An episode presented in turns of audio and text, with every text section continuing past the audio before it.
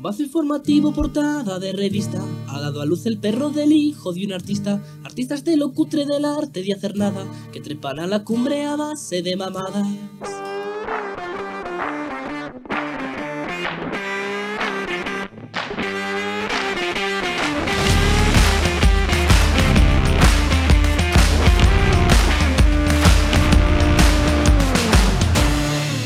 Eso es como todo. El podcast que hace inteligentes a los de mujeres, hombres y viceversa.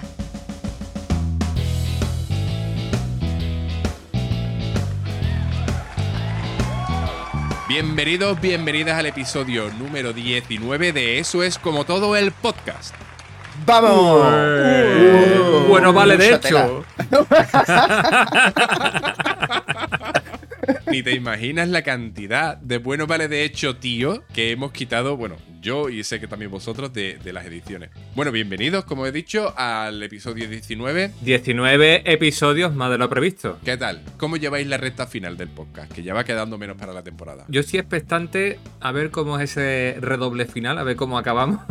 Bueno, vamos a presentarnos. Por aquí estamos Dani. Yo soy Abel. Y José. Y este es el podcast, eso es como todo. Somos, para que nos entendáis, eh, los ilustres ignorantes de AliExpress. Está muy bien expresado eso. Para esos primeros oyentes, vamos a explicarles de qué va el podcast y qué se pueden encontrar. Básicamente, cada episodio, uno de nosotros trae un tema, un tema desconocido para los otros dos, y nos dedicamos a debatir, charlar, a que se nos vaya un poco la cabeza. Improvisación pura y dura. El rollo es que no sabemos de qué va. Al menos uno sí, pero los otros dos no. ¿Dónde nos pueden seguir, José? Hombre, pues nos pueden escuchar y nos pueden seguir en todas las plataformas de podcasting. iVoox, Spotify, Google Podcast, Apple Podcast, además de YouTube. Podéis seguirnos en nuestras redes sociales como Twitter, Facebook, Instagram con el usuario de Eso es como Toder. Y además, súper importante, por favor, compartir. Make eso es como todo great again.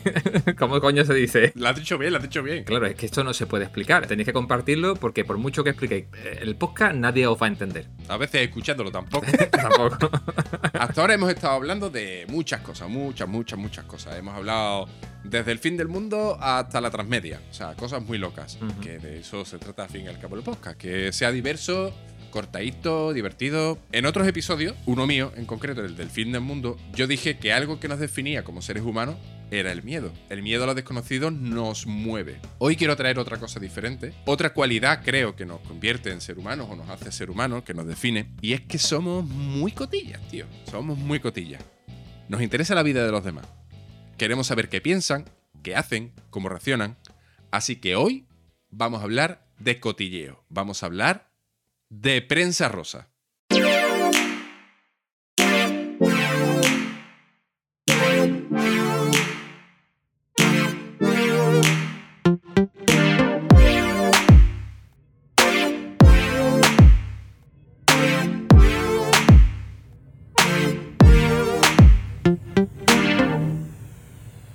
Venga, vamos a entrar en materia. Ilustrad a los oyentes de eso es como todo. ¿De dónde viene la palabra cotilla? Yo, honestamente, no sé de dónde viene la palabra cotilla. Menos mal que hay alguien aquí que tiene algún tipo de conocimiento sobre el tema. José, por favor, ilústranos. Claro, tío, esto viene de los tiempos de antaño, cuando lo- los burgueses, bueno, los burgueses, por decir que era la, la gente rica de los tiempos de antaño, empezaron a montarse, eh, bueno, a montarse, a embarcar en embarcaciones de lujo. Pero no estaba bien que las señoritas de los tiempos de antaño hablasen con esos marineros. ¿Por dónde hablaban con esos marineros para ligotear? Por las escotillas. Estaban metidas. Estaban metidas en sus camarotes y por las escotillas hablaban. Y yo, ¿tú dónde lo conociste? Pues yo hablaba por la escotilla, por la escotilla. Y al final todo eso se ve por cotilla, cotilla, cotilla.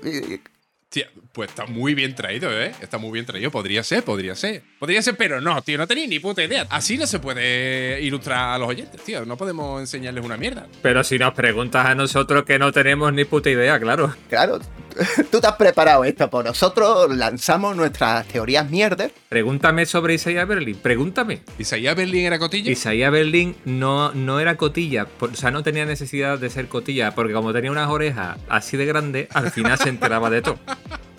Para que lo sepáis, la palabra cotilla viene de 1895. Es la primera vez que se usó sobre papel escrito.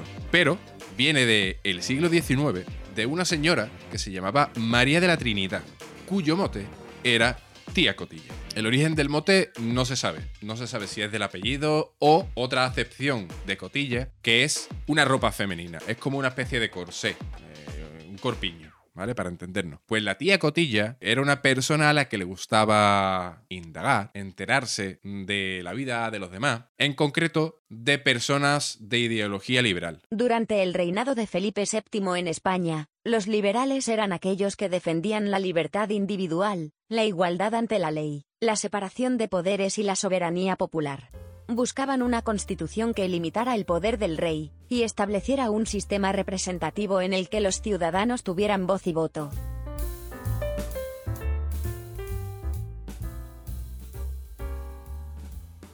Y ustedes diréis, pues ¿para qué? Pues mira, pues porque no le caían bien. No le gustaban. Ella tenía otra ideología y se dedicaba pues a hacerle pequeñas putaditas, como por ejemplo matarles. Entonces, claro, aquí la señora tenía una serie de compinches y se dedicaba pues a instigar, a chantajearle y pues incluso llegó a matar a alguien. No se sabe muy bien si fue ella la instigadora o la asesina. El caso es que a la edad de 64 años le dieron garrote vil y a tomar por culo a la tía Cotilla. Tío. Sí, se cargó a lo que viene a ser un policía de la época. Pertenecía al cuerpo de los urbanos, que es como se llamaban en aquel entonces. El caso es que la prensa se hizo eco del suceso porque al parecer fue bastante cruento. Eh, la tía, según parece, se cebó con el cadáver, que si las manos encima de la sangre. La tía iba diciendo por ahí que había matado a un negro y que era súper happy, ¿sabes? Todo, todo muy divertido. Bastante, bastante cruel todo. Lo curioso, como os dije, es que la palabra cotilla sobre papel escrito, además de el mote de esta persona, se usó luego ya en 1895, unos 60 años después de que mataran a la tía Cotilla, y se usó en una revista de humor, se usó en El Cardo, que era una publicación humorística de Madrid, donde se pretendía representar el lenguaje popular. Básicamente la gente cogió el mote de esta señora y como se dedicaba a, curiosear, indagar, a enterarse de la vida de los demás, de ahí todo derivó en la palabra que hoy conocemos como cotilla. Uh. Se reconvierte, se reconvierte el concepto, sí. Eso es... es curioso, es curioso. Sí, sí, sí, sí. Además, sobre todo, después de un episodio tan truculento, ¿no? Eso es sobre todo lo más interesante, creo yo. Sí, sí, es lo más curioso, tío, que a partir de un evento bastante violento mm, salga una palabra que que hoy en día, yo qué sé, ¿no? Se, se usa tan a la ligera, ¿no? Y encima también relacionada a todo lo que es eso, ¿no? El mundo del salseo. Aquí porque somos unos indocumentados, pero yo creo que eh, seguro que eso ha pasado con más palabras mm. en, nuestro idioma, ¿sabes? Que siempre a, a, través de un hecho, de un hecho histórico, de un suceso de este tipo, después pasa al lenguaje popular y pues incluso con con el empuje del humor, ¿no? Porque estás hablando de una revista como satírica o algo así, eh, se reconvierte el término. Tenemos un montón de expresiones. Sí, sí. No para designar algo específico, pero eh, eh, tipo Pepe Leche, ¿no? Cuando te pegas un porrazo, que es que veo menos que Pepe Leche y este tipo de cosas, ¿no? O ansia, ¿no? La palabra ansia también, ¿no? De no comáis con ansia. Y ansia se quedó comiendo solo en un rincón. para los que sientan curiosidad, la RAE no solo es un diccionario con todas las palabras. Tiene además una sección donde tú pones la, palabra, te da, obviamente, el significado, las diferentes acepciones y tal igual, pero lo interesante es que te dice de dónde viene esa acepción, cuándo se usó por primera vez en un... ¿En dónde? ¿En dónde? Eh, ¿En el chat GPT? Precisamente, el chat GPT no me ha servido para un carajo aquí. No. no. he usado chat GPT. No, no, ni lo uses, tío. Es que debes estar en contra en contra de ChatGPT, es el, demonio. Lo he usado, he ido a buscar cosas y, me daba, me decía una cosa muy, muy absurda que no tenía mucho sentido. Y me, fui después a internet a buscar, a googlear y tío, y la polla. No tenía un buen día, no tenía un buen día ese. No, no, la verdad es que no, no tenía mucho sentido. Me decía que la palabra cotilla venía de la palabra cotio, del portugués. Pero claro, eh, cotio, sí, vale, cotilla es un cotio, es el corpiño, pero que no tenía sentido. La, la RAE es el chat GPT de antaño. De los tiempos de antaño.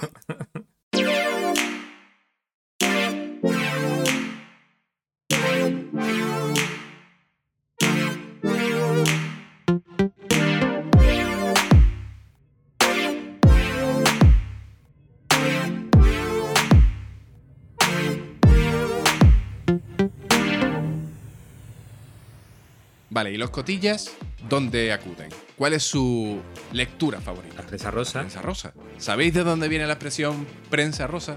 Yo no tengo ni puñetera idea, pero siempre que se dice prensa rosa, yo me acuerdo de la, de la canción esa de La Vie en Rose, ¿no? La vida en rosa. Y yo me acuerdo me recuerda la prensa rosa a esa canción, a la vida en rosa, a la, vida maravillosa de los ricos y famosos, de siempre de hoteles, siempre de... Me, recuerda un poco a eso.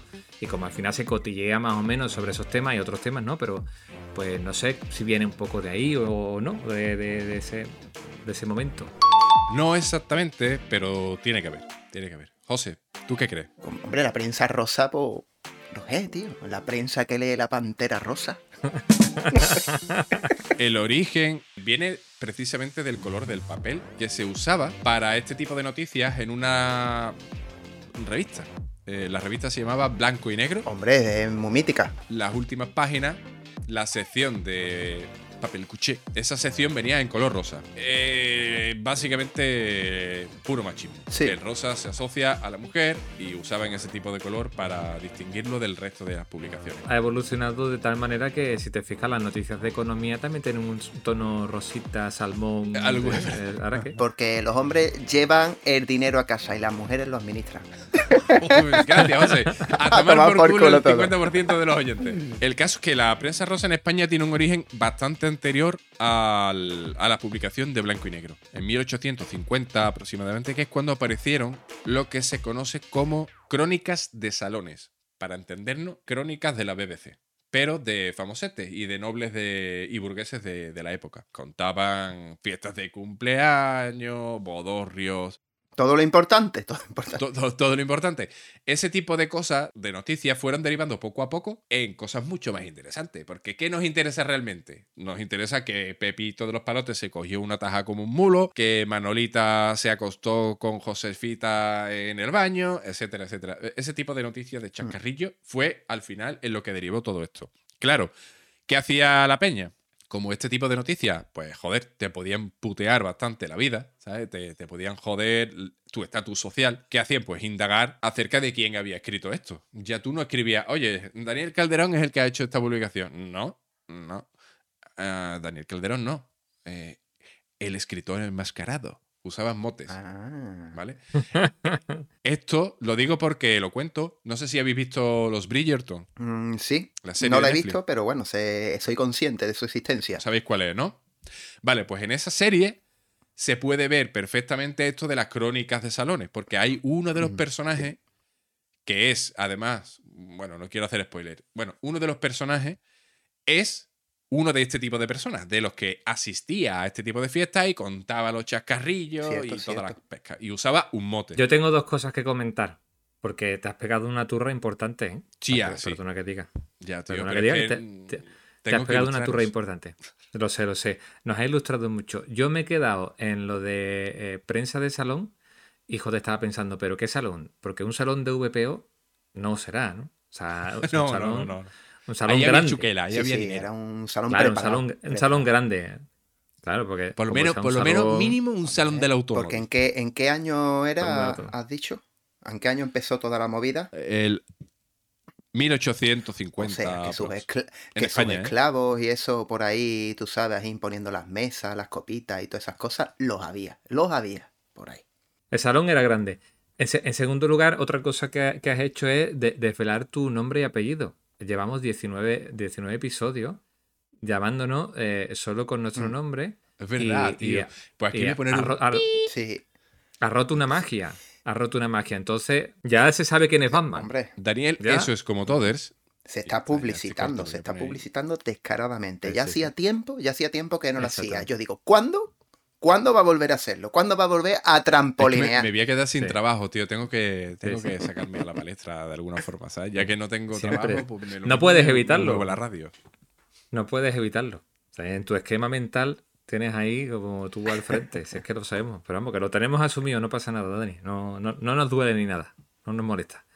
Y la otra cosa es la revista Blanco y Negro. Te refieres a la revista Blanco y Negro que pertenece a ABC, entiendo, ¿no? Sí, que yo sepa es la única, ¿no? Que... Es, que, es, que es tan antigua como ABC. Correcto. ABC es de 1903. O sea que. Y, yo creo que. Y yo creo que eh, Blanco y Negro sale casi casi al, al mismo tiempo que a veces. Eso ya no lo tengo tan claro en la fecha, pero que pues esa, esa es la, cosa. O que... Yo no sabría decirte si desde el principio este tipo de sección estaba en blanco y negro, la verdad. Lo que sí te puedo decir, porque lo he estado eh, buscando, es que las primeras publicaciones especializadas sobre prensa rosa, es decir, ya una revista de prensa rosa, esas no aparecieron hasta eh, ha pasado ya la guerra mm. civil. De hecho, utilizaban mucho a la. había que entretener al pueblo Y a la, forma era, eh, el franquismo utilizó mucho a ese, perfil, a la tonadillera cantante, que no solamente hablaban de, de sus gires, de sus canciones, sino también de sus amoríos y de, y de estas cosas, que es lo que mm. dices tú, ¿no? Para tener entretenido al, al personaje y, y, que no piense en el hambre que tiene. claro. La farándula. Básicamente sí. Lo que también os puedo decir es que la prensa rosa se mantuvo como prensa rosa, es decir, como papel impreso, hasta bien entrados los 80. En la década de los 80 saltó a la tele por primera vez en un programa que se llamaba Bla Bla Bla.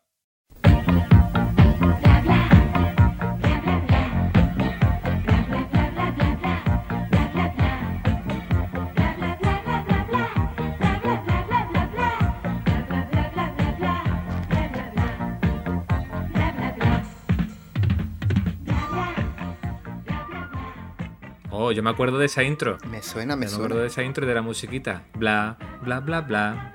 La musiquita era de Alfonso Santiesteban, malagueño de pro. Pues sí, sí. Yo me acuerdo, me acuerdo de la sintonía, de, ¿verdad? De los programas estos que te ponen recordando programas ochenteros y me, acuerdo del bla, bla, bla, bla, que sabía un montón de gente haciendo el bla, bla, bla con la boca, o que era, era así. Yo recomendaría a nuestros oyentes precisamente buscar esa intro en YouTube porque la verdad es que no tiene desperdicio. Mm, venía a ser, lo que tú dices, la cancioncita y un montón de señoras en bikinis y en bañador metiéndose en una piscina. Como todo muy claro, eh, precisamente de qué más hablar de prensa rosa, pues qué mejor que muras en bikini metidos en una piscina, es lógica pura. Me ha recordado lo de bellezas al agua. Yo, es que es verdad, tío, ¿eh? La época así, 80, principios de los 90, tío. Hay que ver que todos los programas eran iguales. El destape. Es que era. Sí, sí, estaba la gente reprimía, reprimía y.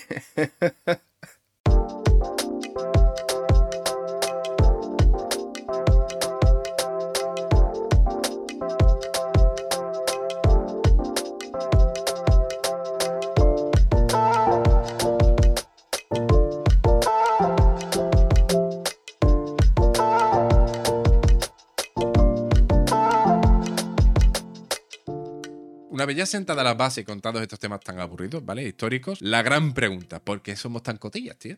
¿Por qué nos interesa la vida de los ricos y famosos? Porque nos encanta, nos encanta saber cómo le va la vida a los demás. Que somos así, nos gusta comparar. Nos gusta comparar porque como somos pobres, queremos saber si a los demás les van o igual de mal o peor. y, y si son y si son ricos, y si son ricos y famosos, pues nos gusta ver esa vida que, joder, que nos gustaría llevar. ¿sabes? Puede ser, pero lo veo que todo esto engancha con algo como más antiguo, que no sé si es el caso, pero al final, igual que teníamos cuando éramos griegos, ¿os acordáis cuando éramos griegos? Y teníamos a nuestros dioses. A nuestros dioses. la toga, tío. Hombre. Y estábamos ahí tranquilamente en, el, en, el, atrio ese charlando y estas cosas de los dioses. ¡Qué pedazo de cerveza me tomaba yo en el atrio! Claro, y allí hacíamos el podcast entonces y hablábamos mucho de los dioses griegos y de sus dimes y diretes y fijaos los mamoneos que tenía Zeus con que dejaba preñar una, otra y en fin, diferentes hijos y estas movidas. Y yo creo que todo eso se ha trasladado ahora a, los famosos, me refiero a los famosos de primer nivel, ¿no? Porque también ahora hay, famosos de muchos niveles, ¿no? Y yo creo que al final es lo mismo, ¿no? De, Son los griegos de, hoy en día. Estos, estos héroes. o los dioses, los dioses. Los dioses griegos de hoy en día, exacto. un poco esa traslación, ¿no? Mm, básicamente, yo creo que tiene que ver precisamente con, un poco lo que estáis diciendo ambos, ¿no? Que somos animales sociales, ¿no? Y, como tal, nos gusta enterarnos de, cosas, de la vida de los demás, cómo les va, cómo no les va, eh, qué hacen, qué no hacen. Básicamente es pura evolución. También simplemente la, simple y llana curiosidad, ¿no? De, porque claro, nosotros sabemos cómo nos va a nosotros, cómo es nuestra vida y todas esas cosas, pero ¿cómo le va? ¿Cómo le va a los demás? ¿Los demás tienen eh, mis mismas inquietudes, ¿sabes? Pues yo qué sé, ¿no? Pues yo creo que es un poquito eso. Eso es un temazo, estás aterrizando en un temazo en realidad, porque sea prensa rosa o no, pero estamos hablando de prensa rosa, al final es información. Claro. Y la información te da cierto poder. Si tú vives de manera si tú vives de manera aislada, pues no tienes eh, cómo comparar y contrastar, pues muchas veces te da el aprendizaje, hostia, el otro está haciendo esto de esta manera, si yo lo hago así, a lo mejor también me va bien. Claro, es que. Esa información es súper Está claro de que el tema del famoseo, ¿no? Pues siempre llama mucho la atención. Pero si hablamos de lo que es la palabra cotilla, que antes has explicado muy bien, Dani, somos cotillas con todos. ¿Verdad? Que algunos lo llevarán a su máxima expresión. Y será un cotilla empedernido, o empedernida, o empedernide. pero pero por regla general, oye, ¿y a este cómo le va? Y al otro, ¿no? Y, siempre hay pero quien que tiene, hay niveles, claro, hay muchos niveles, porque yo, por ejemplo, soy de los que me la sudan un poquito todos, pero, pero por regla general siempre te gusta saber un poquito cómo le va al otro, cómo no. Yo, por ejemplo, utilizo la información pues para ponerla en contra de los demás. es, mi arma, es mi arma. Es mi rol, es mi rol. De hecho, de hecho, eso es otro tema al que, al que quería acudir yo, porque por un lado es, cuando he dicho que hay diferentes niveles, me refería a diferentes eh, niveles de mm. información. No, no solo niveles de cotilla, hay gente que es más cotilla y menos cotilla, pero también hay niveles de información. Está el cotillo sobre el tío que es muy, muy famoso, nivel... Eh, yo qué sé, Cristiano mm. Ronaldo, que es un tío mundialmente conocido, a el cotilleo nivel, no sé, no, conozco mucho famosos, pero... empresarial. Claro, empresarial, son diferentes niveles o incluso de cierto ámbito específico. Y después el uso que se da esa información, que es lo que dices tú, para, para que es lo que dices tú, eh, para destruir, ¿no? O, copiar, emular. sí, no, no deja de ser información. Tú la puedes utilizar como tú quieras. La puedes utilizar en contra de los demás, como beneficio propio, en fin. La información es poder. Claro, y aterrizamos ya en el momento, ya no solamente es obtener la información, sino fabricarla. Fabricar un, cotilleo para destruir a alguien o menospreciar a alguien o conseguir un objetivo. bueno, eso me recuerda a la película Gossip creo que se llamaba, que de hecho gossip es como bulo. Claro, eh, es, la, cotilla de humo. Joder, José. ¿Os acordáis en El Señor de los Anillos de lengua de serpiente? se fabricaba, fabricaba cotilleo es falso. Es verdad, tío. Ese 5 o 10 años después hubiera creado el blanco y negro. o, aquí hay tomate. ¿Qué se cuece en la comarca? Pero te lo cuenta al oído. claro, claro, Con un susurro detrás, así. Con un susurro, con un susurro. ¿Cómo sería, tío? ¿Cómo sería la prensa rosa en la Tierra Media, tío?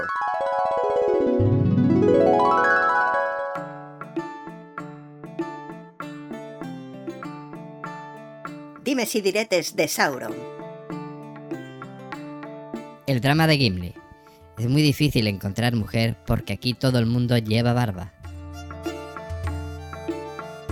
Gollum y Smigol ni contigo ni sin ti. Lengua de Serpiente nos cuenta los últimos secretos del rey Theoden. Eowyn o Arwen, decídete de una vez. Aragorn. El orco Kiko Rivera deja preñada de nuevo. Hablando un poco de eso de crear información que decía Abel, ¿la tecnología nos ha hecho más cotillas? No creo que nos haya, nos haya hecho más cotilla, pero sí, que incentiva el hecho de poder obtener más información de las personas. Lo facilita. E-, no, facilita, claro. O sea, tú es muy fácil entrar. Bueno, también es cierto que las personas tienen que compartir públicamente las cosas, ¿no? Pero es muy fácil eh, seguir el rastro de una persona y saber en LinkedIn que trabaja, en su Instagram por dónde sale. En dos o tres pasos te hace una idea de la vida de una persona. ¿eh? y no necesitas mucho, mucho eh, para, averiguar. De hecho, ahí, si no recuerdo mal, había una campaña de publicidad que era que una persona entraba como en, una jaima de esta de, de un adivino o una divina y empezaba a averiguarle un montón de cosas y se quedaba flipando porque averiguaba, mira, yo sé que tú en tu trabajo que trabajas en esto y tal, tal, tal, tal, tal. Y era simplemente porque eh, con las redes sociales obtenían la información de las personas, solo con la foto y con cuatro cosas. Entonces la gente se daba cuenta de, hostia, cuánta información estoy compartiendo públicamente. Que en cuestión de 30 segundos me han hecho como que un adivino está adivinando toda mi vida y no, es que lo, he publicado yo, lo he dicho yo. A mí del tema cotilleo y tecnología, pero también somos, pero también somos más exhibicionistas, ¿no? Eso es, ahí donde iba. Yo creo que del tema cotilleo y, tecnología, a mí lo que más me llama la atención precisamente no es el que indaga o lee sobre la vida de los demás, porque cotillas ha habido siempre. Es que se ha descubierto el afán exhibicionista que tienen las personas, tío. O sea, te lo cuentan absolutamente todo. Porque somos unos egocéntricos. Pero todo, todo. Sí, nos creemos el centro del mundo. Creemos que nuestra vida le interesa mucho a los demás. Es como un juego de voy a jugar a ser famosete, aunque sea en un círculo de 50 personas, que son las que me siguen. Un poco la guerra de las apariencias. Pero ahí está la muestra que realmente somos más, eh, somos más cotillas. Y, y bueno, no es que seamos más cotillas, es que ahora tenemos las herramientas que antes no teníamos. Y ya está. Y ahora como las tenemos a nuestro alcance, pues las podemos utilizar. Habrá quien la utilice más, habrá quien la utiliza menos, porque como en todo hay diferentes niveles, como tú dices, Abel. También hay que analizar la calidad de la información que tú estás obteniendo, porque cuando no existían redes sociales y alguien averiguaba algo de alguien, ese dato era original, no era, no era una pose. Ahora, como hay mucha gente exhibiendo su vida y lo que se llama el postureo, realmente la información que estás obteniendo no es del todo cierta. Yo me puedo sacar una foto al lado de un Mercedes, decir que me lo he comprado y ni Mercedes ni nada. Claro, porque antes la información, entre comillas, tenía que ser contrastada. Hoy en día no hay contrastación de la información. Además de que se desvirtúa Mm, dependiendo de las personas que publiquen esa, esa, ¿no? O ese cotilleo, por decirlo de alguna manera, ¿no? Aparte es que no siempre se puede. ¿Tú qué cojones vas a venir a mi casa a comprobar que yo me compro, que me compré un Mercedes? Y además no sabes ni siquiera dónde vivo. Claro, claro, pero ¿por qué me meto yo para ver el Mercedes que te has comprado o el no sé qué, ¿sabes? es muy guapo, tío. Te enseñé mi Mercedes. Pero es a lo que vengo, tío, que al final es, es que todos queremos saber de la vida de los demás. De hecho, por eso se crea Facebook. Es una de las premisas por las que se crea Facebook para saber cómo, cómo le iba el compañero de cuarto de, de la facultad. ¿sabes? Y para ver a la chavalita. Si más carbo que claro, yo. Claro, es que al final es eso. Es que somos tan básicos como eso. Lo que pasa es que hay gente que le da un poco más igual y gente que entra un poco más al trapo. Ya está. Mm, otra cosa también curiosa de la tecnología es cómo ha llevado algo que antes era, pues eso, de ricos y famosos, ¿no? de, del alto standing, de la alta arcusnia de la sociedad española a otros estratos.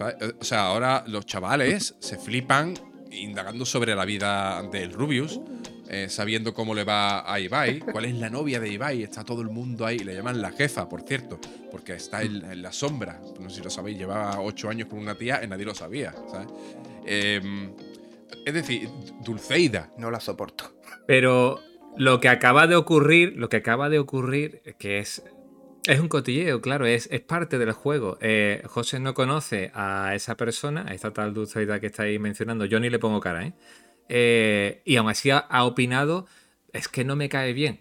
Porque has entrado en el juego, en ese juego de espejos de como si tú tuvieras, algo de cercanía con ella cuando en realidad... me, la pela a mí y, se la pela a ella. Lo que pasa es que ese tipo de comentarios y, y que hacemos todos, ¿vale? Cuando lo haces en redes sociales se lía parda, ¿sabes? Y tú dices, ¿por qué?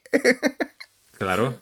Porque es verdad, tío. Yo escucho un comentario con. Yo soy Dulceida y escucho mi comentario y digo, pues vale. Pero hay gente que se cabrea.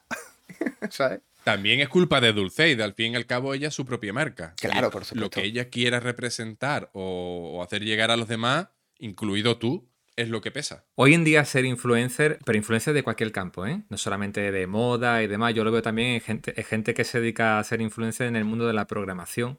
Entonces están todo el día publicando vídeos de van a eventos y publican un tip, un consejito y un tal.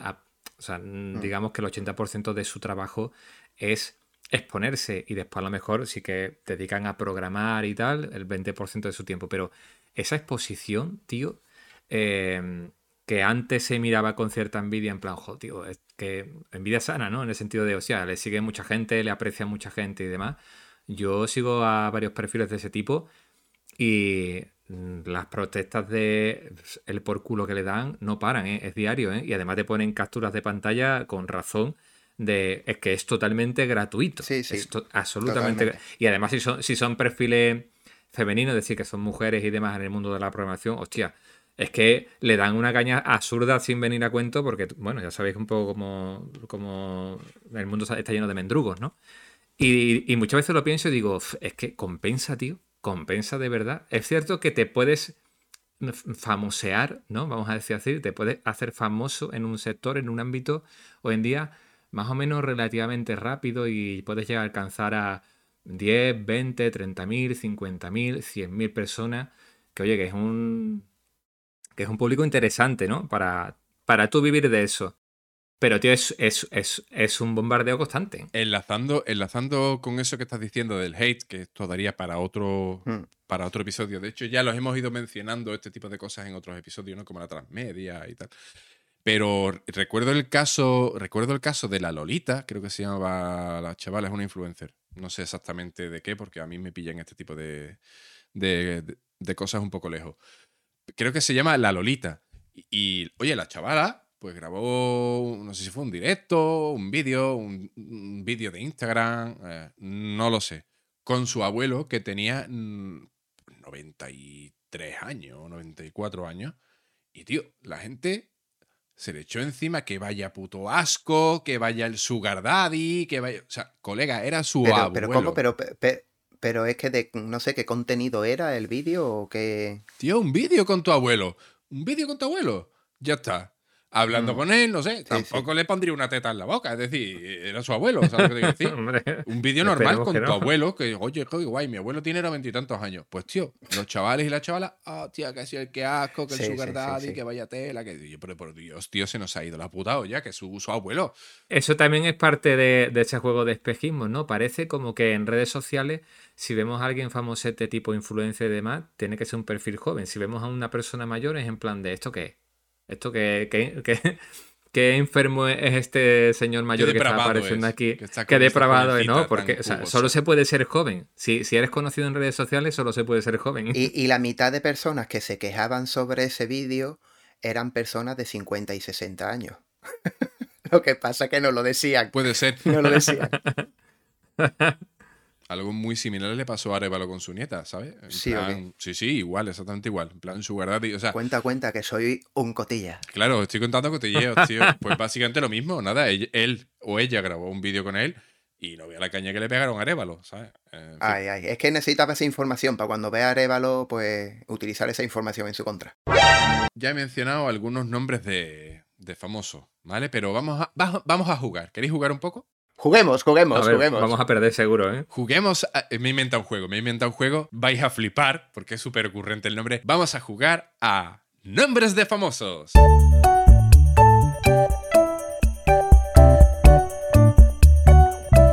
Hostia, espero que lo pongas fácil, ¿eh? Porque yo estoy. Bueno, vamos a ver, vamos a ver. Os voy a dar nombres de famosos o famosos de medio pelo y vosotros me tenéis que decir quiénes son y a qué se dedican. Vamos a jugar. Asraf Beno. ¿Quién es Asraf Beno? ¿A qué se dedica Asraf Beno? Ese. ¿Cantante de rap? No, no, no, no, no, no. Ese es el enemigo de Spider-Man, Venom. ah, bueno, sí, pero a lo mejor es Venom que canta rap. ¿Quién es ese, tío? Asraf Beno. Beno. ¿Venom o Beno? Asraf Beno. Asraf Beno. Yo ni idea, tío, ¿quién es? Jugador de fútbol. Yo creo que es un tenista de Afganistán. que, que, se parece a Venom. que se parece a Venom. Y canta rap. Es un yihadista. Un yihadista, claro. Íñigo Nieva. Pero no vas a decir quiénes son, no vas a dejar con la intriga. No, tío, no te lo voy a decir, lo buscas tú. Pero qué jodido. Íñigo Nieva. Íñigo, Íñigo, eh, hombre, ese es cocinero. No, ese es escritor, es famoso por escribir el libro de eh, las siete cosas que más me gustan de Eso es como todo. Seguidor incondicional. cómo superar los ocho minutos de escucha de eso como todo, ¿no? Claro, claro, ese, ese es el bueno, ese, porque ese vino después, ese vino después. Adara Molinero. Hombre, Adara Molinero. Adara, hostia, claro, eh, está modelo de Castilla-La Mancha. De Castilla-La Mancha. Modelo de Castilla, de Castilla-La Mancha de, de ropa, pa- de ropa para, para aves. Para aves. De ropa para, ¿Para aves. Sí, sí, porque, porque a las gallinas le están fabricando últimamente unos uno, jersey, unas rebequitas en, Casti- Uy, en eso lo he visto yo, eso es verdad. Así, pues me lo acabo de inventar. No, no, pues te lo juro que es, que cierto, es cierto. Busca el vídeo. De hecho, te lo voy a buscar. Joder, tío, lo has acertado. Mi locura, mi locura Oye, se ha hecho tío, realidad. Vale, que va, 1-0, tío. Hostia, tío. Ya. Bueno, de hecho vais 0-0, pero. Julen Pereira. Ah, este es de primo hermano de Fran Pereira. Es cantante Sí. también. Este era el que. Claro, aparte de y matemático. Matemático, no, este y yo era es matemático. hermano de, tío. Fran hermano Pereira. de. Es que eso es así, tío. Están Claro, los hermano hermanos de, las mujeres de, los maridos de. Sí. O sea, no, no hace nada en Sí. su vida salvo ser el. Claro, no hace nada persona. más, solo eso. Solo eso, ir detrás recogiendo lo que el otro suelta, que es poco. Fran Pereira era el que cantaba y actuaba y, y este Pereira es el, el de es matemático, el de la suma de uno más uno. Sí, además, además le hace las escenas de peligro, tío, cuando rueda. El doble de acción de su hermano. él, él es tu mano. el doble de peligro. Sí. Macoque. Hombre, el creador de las macocas. famoso, muy famoso. Famoso. Sí. Te puedes querer. Mira, Macoque me suena, tío. Macoque me suena, pero. No me quiero arriesgar a decir algo correcto. Prefiero decir algo incorrecto. Sí, Macoque no, pero yo creo que has acertado, que es el creador de las macocas, Mm. que después eh, lo llevó a la máquina del, del el jet extender ese que hace Es así futbolista, fuerte. ¿no? El Macoque este, ¿no? O, o tiene, Pues es que Es es una tiene mujer. nombre, tiene nombre como de futbolista. es una tío. mujer. Pues, No, pero que que es una mujer. Ah, que es una mujer. o sea, bueno, ¿cómo se tío, pero llamar? ¿qué pasa, tío? Es que soy poco inclusivo. ¿Sabes? Pues bueno, es una, sigue siendo, Pero sigue siendo un No, no, futbolista. no. De hecho, era un Oh. hombre. Era un hombre y se ha cambiado. Ah, que es un sexo. hombre y se ha cambiado de sexo. Pues entonces no es nada No, inclusivo. no. Bueno, eso me lo estoy inventando, coño. Amor ¿Quién es Romeira. Macoque, tío? Yo no sé. ¿qué- qué- pero espérate, ¿pero quién? Amor Romeira. ¿Quién es Amor, Amor Romeira? Romeira. Hombre, pues. Dilo tú, dilo Hombre, tú. ver, amor, dilo. pues. Hombre, pues Ro- Rociero de Pro. Rociero de Pro. Porque Amor Ah, Romería. es verdad, Amor viene de ahí, tío. La, eh, muy bien. Ro- rociero rociero. disléxico. Rociero de Pro, sí. Está ahí con los bueyes a tope. Mira, mira, tío. Que te hace el camino entero, jugado, ¿eh? tío. Te hace el No camino entero. este. Me está gustando. Había puesto 5, pero me, ya, ya estoy te veo, ya te veo. a Digo, porque ese de dónde la has sacado. Tamara Falco. Hombre, esa es. Mira, eh, va uno, hombre. Espérate, que, que, que iba a decir una que no es. iba a decir, esta es la de no cante, no cante. no, no, no, hombre. Claro, Esa es otra Tamara. Esta es. Uy, prefiero no hablar sobre esta muchacha. Bueno, esta es la, la reina Hombre, pija, es ¿no? que te está. Esta sí la conocemos. Ah, está- es que esta es demasiado. Sí, esta, esta, esta es de, lo, de la época de. llegamos. De esta noche cruzamos el Mississippi y todas esas historias, ¿no? ¿Qué Sí? ¿no? Pero déjalo, que lo está haciendo bien. ¿no? Sí, ¿no? La Tamara Farco es de esa época, ¿no? Sandra Pica. Hombre, Sandra Pica, esa jugadora de cartas. no, ha dicho Tandra pica, ¿no? Tandra, con T. Sandra Pica. Ah, entendido Tandra pica y te voy a decir un buen condimento para la, para la comida india. Manuel González. Hombre, muy famoso. En los tiempos de antaño y los de ahora. ¿Y qué era? ¿Qué era, José? Pues era a- paleontropólogo. Paleoantropólogo. Claro, paleontro... Paleo... Tío, yo vaya nombre... Vaya, vaya, vaya complicación. Y tío, Manuel González, tío, ese... Sí, tío. Desde de toda la vida, tío, yo lo conozco. ¿Tú te acuerdas de él, a ver? Porque yo me acuerdo un montón. Salía con nosotros de Sí. copa. Claro. Sí, Pino en Pino Montano. Montano. Cuando no salía por otro lado. Sandra Barneda. Hombre, San- Sandra Barneda, muy famosa porque fue la, la que eh, cerró 100 cartas en, en menos de un minuto. chuperreteando, ¿sabes? ¿Sabes que, Sabéis que, las cartas, bueno, ya no se envían cartas, pero las cartas tú tienes que churrepetear el, el piquito y cierra. Y entonces ya queda cerrada la carta. Y ella batió el récord de cerrar 100, 100 cartas en un minuto. Tenía la lengua. Cabrón, tenía la lengua ya toicha. Es que, vamos a ver, suena entre asqueroso y, y pervertido, tío. Chuperretear. Chuperretear es una palabra que no debería de existir. es que digo nombre, pero claro, me saca, cada vez vais a mejor, ¿eh? Laura Boado. ¿Cómo, ¿Cómo has dicho, perdón? Laura Boado. Sí, ah, ah. El que tengo aquí colgado. has dicho no sé qué de mi abogado, ¿no? Me parece que. Ah, La, Laura, es no bióloga, tenemos nada es bióloga de, está, mm, estudia, e, estudia las boas en el Amazonas. Ah, yo creo que era bióloga marina, que, que estudiaba los, los, pulpos y estas cosas. Kiko Matamoro. Hombre. Hombre, eh, primo, primo del Cid campeador. Sí. De hecho, además de después de las guerras, de las guerras mm, moriles, de las guerras moriles del Cid campeador creo. Sí. creo mm, los Kikos Churrucas. Ah, claro. Efectivamente. bueno, y luego se le dio una calle aquí en Sevilla con su nombre, que es la calle Churruca, ¿te acuerdas, Ben? Y hasta aquí, nombres de famosos. Gracias por participar. Bueno, y ahora vamos a hablar del tema que ha hablado todo el mundo y ya parece que se les ha olvidado, pero nosotros vamos a rescatar una conversación que tuvimos en un episodio anterior que hablamos así por encima, en tono irónico. Dadme vuestra opinión sobre el temita de Ana Obregón. Oh, ha dejado lo, mejor para el final. O sea, que esto, ya es programa de cotilleo. Puro y duro, estamos haciendo cotilleo, claro. Claro, claro, claro. Esto ya entramos en, al, juego. ¿no? Exactamente, hay que entrar al barro, tío. Comentamos algunas cosas y no, iba, y no íbamos muy desencaminados. Y entonces, cuando comentamos eso, porque claro, la vamos con bastante antelación, eh, no se sabía que era la nieta. Había rumores, había rumores, que es de lo que hablamos, que había rumores. Pero, pero, mira, yo eso sí, porque como Google, mm, tú sabes, te salen las noticias por, el móvil del Google. Y no sé por qué a mí me salió uno que la Carmen Lomana ya lo sabía. Oh, la Carmen Lomana ya lo sabía antes. antes de que salieran las noticias, Carmen Lomana dijo de que ese niño, bueno, niña, en verdad, o niñe, eh, era pues eso, pues, mm, bueno, que era del semen del hijo.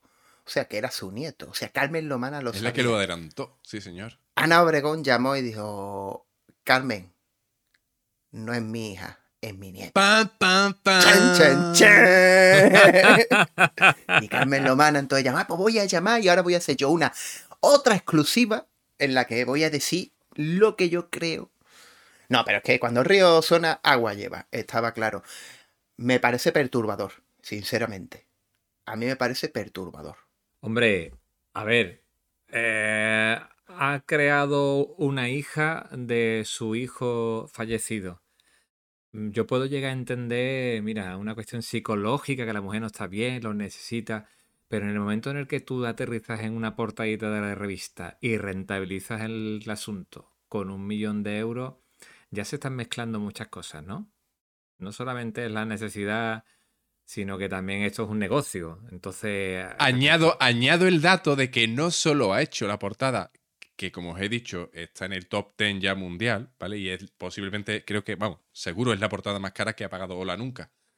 No solo eso, es que lo ha sincronizado con la publicación del libro que ha escrito su hijo y como no pudo terminarlo, lo ha o sea, no pudo acabarlo, lo ha terminado ella. Claro, es como hizo el hijo de Tolkien. pero al revés.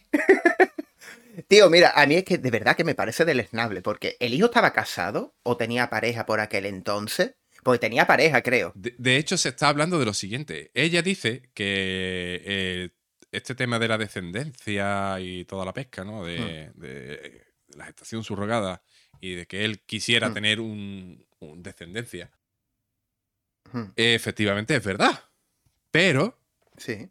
Cuando él fue, porque hay imágenes de eso, cuando él fue a congelar el esperma, era porque él iba Su a idea iniciar. era para su mujer. Claro, él iba a iniciar eh, quimioterapia. Él iba a iniciar unas sesiones de, quim- de quimioterapia. Entonces, Sí, sí. como la quimioterapia te deteriora muchísimo el esperma e incluso puede jodértelo para siempre, pues básicamente nota lo que hizo es congelar su esperma, pero para que su mujer, su novia Para su actual, mujer. no su mujer, su novia en ese momento actual, Ajá. pudiese quedarse embarazada en un Claro, futuro. si, si, si él sobrevivía a eso, pues claro, porque ella, claro, es que no estaban casados. Porque mira, si hubieran seguido casados y ella hubiera dicho, oye, pues quiero tener un hijo porque era lo que nosotros queríamos, bla, bla, bla, bla, bla, bla, bla, pues vale. ¿No? Todo normal, hasta ahí sería todo normal. Pero, vamos a ver, tú cuando donas, eh, tú pones a unas personas que están autorizadas para, para que puedan utilizar tu producto. Entonces, a esto es lo que me refiero yo que me parece deleznable, porque esto ya de por sí, ¿quién tenía la autorización para utilizar eso? Lo tendría la mujer, no su madre, ¿no? Porque su madre, ¿para qué? ¿Para qué necesitaba la madre la autorización de eso? Entonces yo creo que aquí todo esto es muy turbio, ¿no? Sí, yo creo que lo que ha pasado, y ahí está el cotilleo, ahí está el cotilleo, que eh, esta Ana Obregón le dice a su nuera, eh, creo que incluso ya con el hijo fallecido, Dani estará más al día, que me corrija, oye, ¿por qué no haces esto? Y la otra dice, ¿cómo? No, esto ya se ha acabado, hemos perdido a esta persona, yo sigo con mi vida, que me parece totalmente lógico, porque se supone que este chaval era joven, entonces yo entiendo que con su pareja tampoco estarían en un punto de decir hijos ya y estas cosas, no, no eran tan, tan mayores, a lo mejor tenían margen, entonces si ella está en otra edad, a lo mejor pues, su decisión era, pues mira, E- Ella puede que incluso tenga hasta otra pareja. Claro, puede que tenga otra pareja ahora, claro. Entonces ya, eh, ¿cómo va a hacer eso?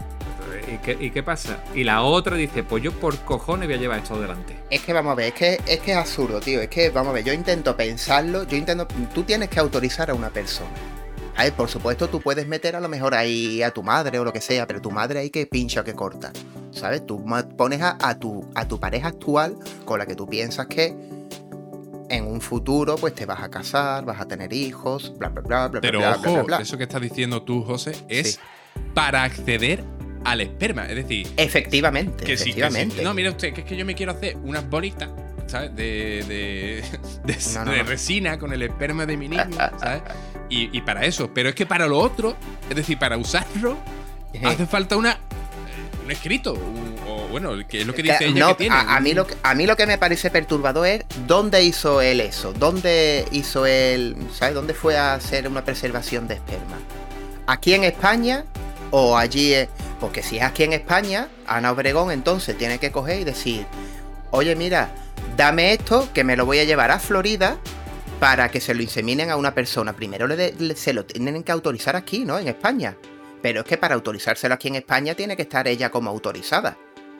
¿Estaba ella como autorizada o se lo dieron ahí por los vagines? Todavía no se sabe todo. Y además, tío, además, eh, si no estaba autorizada, ha pedido permiso a, la que era pareja de su hijo, eh, ha hablado con el padre de su hijo, ¿sabes? Es que, tío, es que hay muchas Lequio, por lo visto, está más cabreado con Claro, tío, es que vamos a ver que esto no es una decisión que solo pueda tomar una persona. Es que por eso digo que también es perturbador, porque es que esta mujer no le deberían, aunque, aunque eso fuera legal, pongámonos en el caso de que eso fuera legal aquí en España, por ejemplo, o que no hubiese ningún perjuicio, na- nada, nada.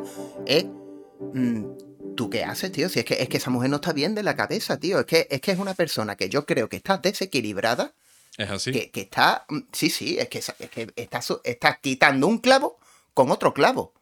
Es que me parece. Eso es de no estar bien de la cabeza. No está bien de la cabeza, pero está lo suficientemente bien como para sacarle una rentabilidad de la hostia. Para, eh, claro, pero porque no es una buena persona, tío. Es que yo creo que ya no es solo que. Porque vamos a ver. Está bien de la cabeza, porque eso es como decir que el asesino de no sé qué. No, es que no es un asesino, es que está loco, es que estaba loco. ¿Sabes? Entonces, no, no. eh, Pues, tío, yo creo que es que esta mujer es mala. Porque estaba, estaba todo previsto. Con esto, ¿qué he hecho? Con esto acabo de demostraros hijos Que de somos la unos cotillas.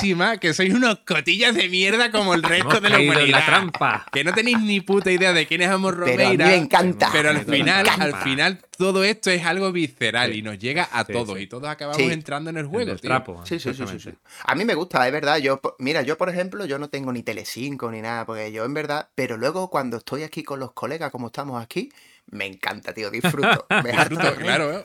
Me harto de trata. Porque realmente no me importa nada, no me quita el sueño, como supongo que no se lo quita nada. Bueno, hay gente que sí, Sí, se sí, lo quita, ¿no? Pero, pero yo es que me harto de reír con estas historias, tío. Es que es increíble y cómo paraliza el mundo este, estas movidas, ¿eh? Todo el mundo hablando de la Ana Obregón, pero Hasta escúchame, nivel estado, ¿eh? Ojo, a Sí, dónde ha llegado. Hasta nivel estado. pero que si sube la luz, eso no pasa nada. si sube la luz, todos apagadas, nadie se Nada. queja, nadie... bueno, se quejan, pero nadie habla de nada. Pues nada, hasta aquí el episodio de hoy. ¿Qué tal? ¿Qué os ha parecido? Oh, muy, Muy guapo, bien, muy bien. Eh, eh, me hubiera gustado que hubieras profundizado en todas esas mierdas tuyas que a ti tanto te gusta del famoseo de, de la isla de las tentaciones y todas esas cosas. Hubiera estado guay. Pero, es verdad, bueno, tío, que si a mí esto me poco. coge un poco. Fíjate que dices todos los nombres esto, tío, y es que a mí no me suena Sí, sí. ninguno, tío. Yo es que Yo me, soy, muy ma- soy malísimo con los nombres. Si me ponen la foto al lado, pero por nombres, tío, ni idea. Es que me voy a poner ahora a buscarlo, a ver yo quiénes me he son. quedado loquísimo. A ver, ¿qué te parecido? Yo me he quedado loquísimo porque has dicho un montón de nombres que no sé quiénes son. Habrá que investigarlo, habrá que estudiarlo. Eh, y el episodio muy, muy entretenido, muy entretenido. Creo que, que hemos arañado ahí un poco las vísceras humanas, ¿no? Eh, Han- Sí, han llegado los 10 minutos. han llegado los 10 minutos. Espero, espero.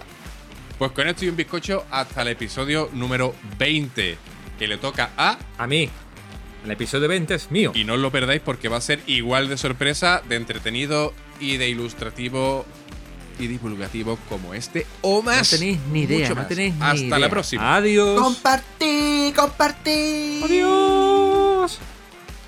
Acabas de escuchar Eso es como todo, el podcast. Suscríbete en tu plataforma de podcast favorita y en YouTube. Síguenos en Twitter en la cuenta Eso es como Toders. Fin de la conexión.